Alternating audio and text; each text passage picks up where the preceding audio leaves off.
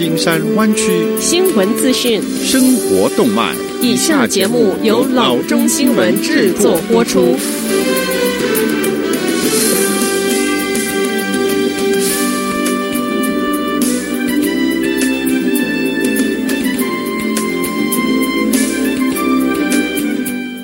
各位听众，大家好，欢迎来到老中广播电台的节目，我是君君。我们首先来关注今天的旧金山湾区地方消息。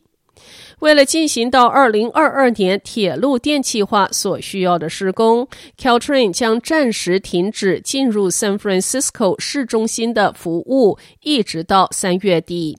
可是这个暂停只限于周末的时间。从本周末至三月二十九日的周六和周日，列车将不在 San Francisco 的四街和 King 街以及二十二街的车站停靠。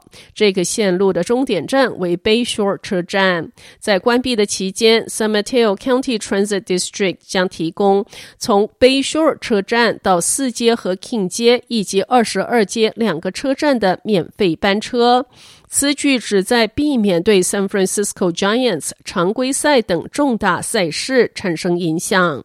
Caltrain 的工作人员计划在铁路隧道中安装架空的接触网系统，以在两年内启动电气化服务之时为列车提供动力。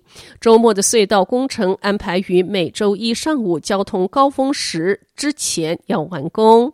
任何工作日的服务中断都会被发布到 Caltrain 的 Twitter 账户上。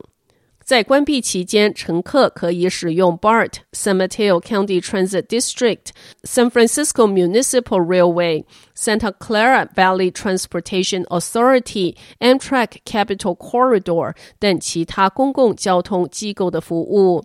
以及 Bay Wheels 和 Jump 等无泊位电动自行车的服务。Caltrain 估计到二零二二年，从四街和 King 街一直到 San Jose t a m i a n 车站的走廊将完全通电。Caltrain 目前的柴油发动机将被替换掉，取而代之的是电动发动机。该机构的官员认为，电动发动机更快、更安静，也更环保。下则消息。联邦移民探员在北加州一家法院逮捕了两人，其中包括一名在去听证会过程中在走廊被拘留的男子。此举看上去对一项新的州法律视若无物，因为该法律要求在此类设施内执行移民逮捕必须持有司法的令状。艾斯探员周二在索诺玛县高级法院实施了逮捕行为，这引起了刑事司法和法。法院官员的强烈抗议，他们说这个行动损害了地方当局，阻止无证移民参与联邦司法系统。Trump 政府两年前出台了在法院内逮捕移民的政策，随后几个州纷纷通过相关法律予以回击，加州是其中之一。去年，加州州长 Gavin Newsom 签署了一项法律，禁止在没有法官签发令情况下，在法庭逮捕移民。就在几天前，U.S. Customs and Border Protection 宣布，该机构将参与 ICE 在 San Francisco 等制定圣所政策的司法管辖区内的升级移民执法行动。San Mateo 县地区检察官。Ravage 和公共辩护人 Kathleen Posey 以及 San Francisco 地区检察官 Chesa Boldin 谴责逮捕行动破坏公共安全。现法律顾问 Bruce Goldstein 称 ICE 的行为是非法的，因为他的探员没有逮捕令。Boudin 说，他的办公室没有关于 ICE 在 San Francisco 法院逮捕人的报告，但官员们仍然保持警惕。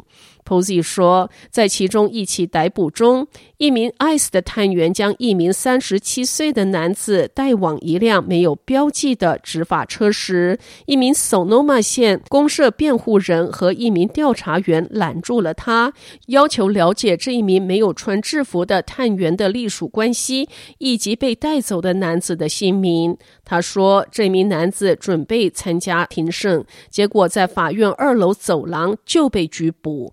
他的律师 Martin Woods 说，他的当事人是一名木匠，因涉嫌家庭暴力重罪和酒后驾车轻罪被捕。Posey 说，在另一起逮捕中，目击者表示，一名身穿便衣的联邦探员在停车场拦住了一名男子。开始时，他伸出手，好像要握手，但是抓住男子的胳膊后，拉开自己夹克拉链，露出了联邦执法徽章。下则消息，Center for Disease Control 周三说，有十二人被送往湾区医院接受冠状病毒的监测。CDC 的 Jason McDonald 说，一百七十八人周日从日本的游轮抵达 Travis Air Force Base。他说，其中七人在日本检测呈阳性。另外三人在飞机上出现症状，三人立即被送往 University of Nevada 一家医院，七人被送往湾区医院。McDonald 说，自从那以后，又有五名被隔离的乘客出现症状，目前正在当地医院接受监测。他没有说在哪里。Napa 的 Queen of Valley Medical Center 证实，他有来自 Travis Air Force Base 的两人。医院发表声明说，他们被隔离在有负压的特别隔离房中，以尽量减少接触病毒的风险。与此同时，在 Travis 的一批隔离已经结束。两周前撤离中国的那批人，现在已经离开了基地。好的，以上就是生活资讯。我们接下来关注一下天气概况。今天晚上湾区各地最低的气温是四十八度到五十度之间，明天最高的气温是五十六度到六十五度之间。好的，以上就是生活资讯以及天气概况。新闻来源来自 triple w dot news for chinese dot com 老中新闻网。好的，我们休息一下，马上回到节目来。